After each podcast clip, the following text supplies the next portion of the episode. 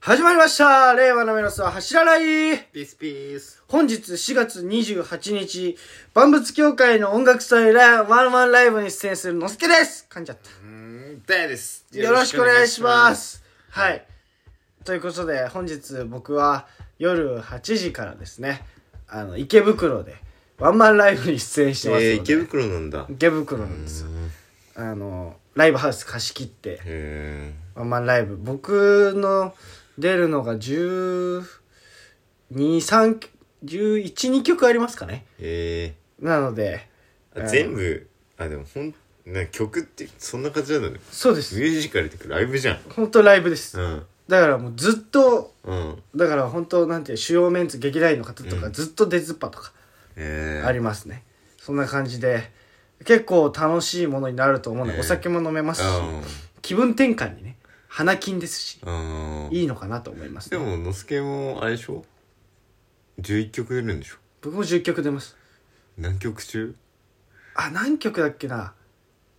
僕出ないのでも5曲いや、ほぼ出てんじゃん。 6も曲うとかそうなんですよすごいね僕も聞いてた話違うなと思ってそうなの なんか僕前まで違う舞台出てたので,、でそっからの本番中華稽古始まってたんですよ、うん。だから本番あるからうん少なめにしとくしかも後半目にしとくよみたいなうん。こと言われてて「あ分かりました」っつって稽古行きます、うんそしたらもう3曲目から僕いるんですよ、うん。後ろの方とはみたいなう でめでもん。うん。三でも11曲2曲ぐらいやるけど、うん3曲ぐらいかな知らなかったのは、ああとはその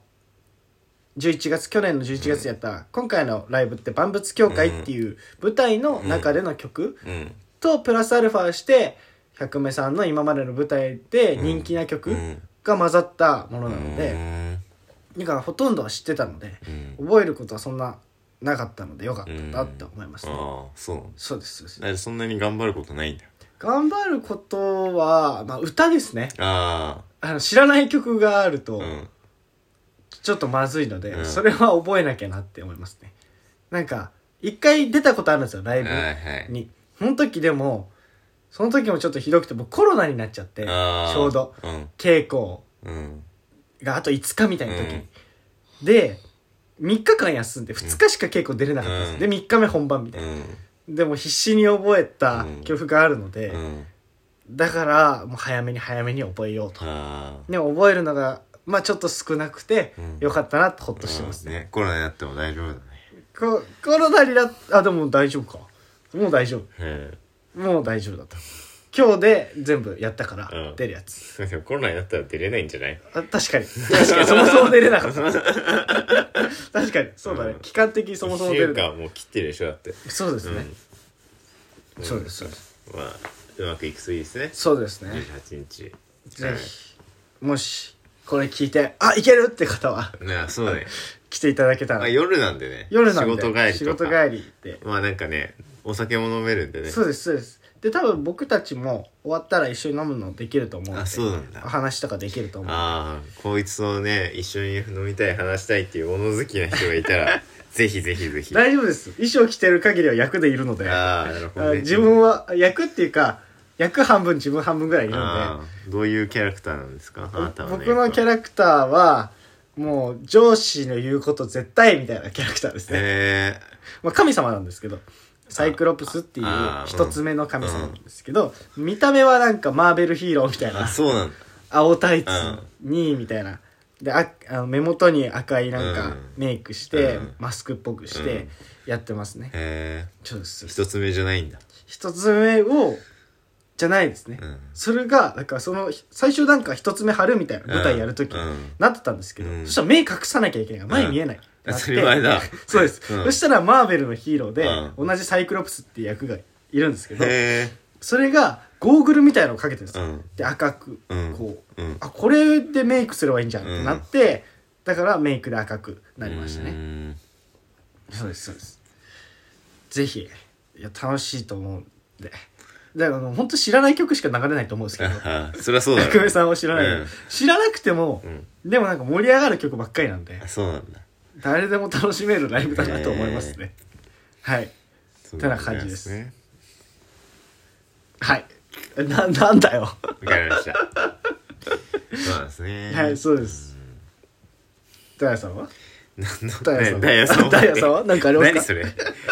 お前ラジオ初 めてダイヤさんはラジオ初 めて番宣して困ったら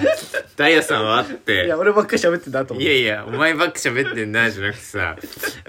いやいやいや違う違う違う何それ下手か120回ぐらい行こうとしてるのに、うんびっくりしたよ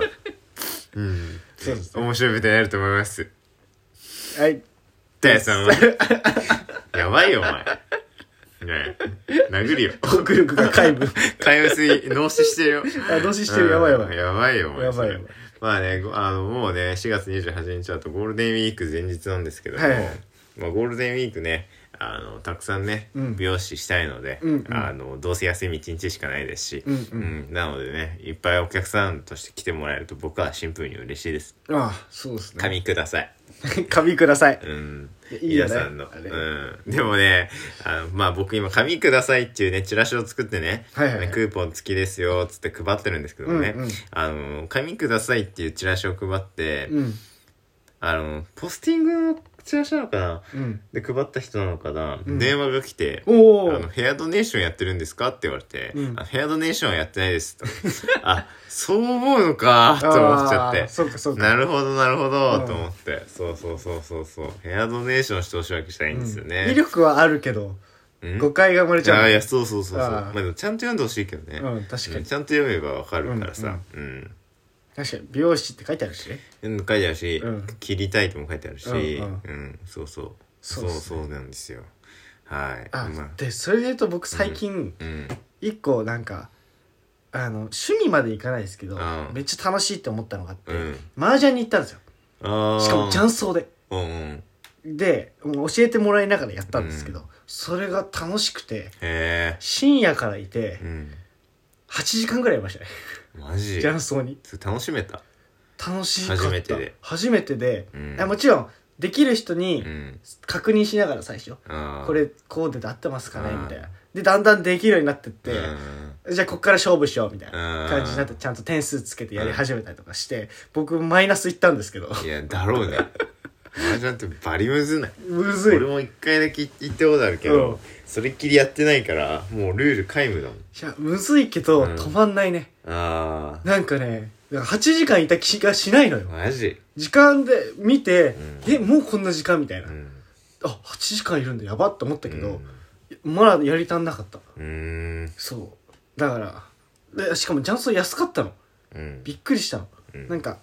一択でいくらみたいなうん。感じで、うん。一択1100円とかだからへ一え人250円ちょい、 1 1時間だから8時間いても一人3000円もいかなういみたいな、ーん。なんでちょっとでもハマらないようにはしようと思いますねへいやー記者の先輩ハマってる方がいて、もうう麻雀のことしか喋んないみたいえ。な麻人がいるんで雀さ、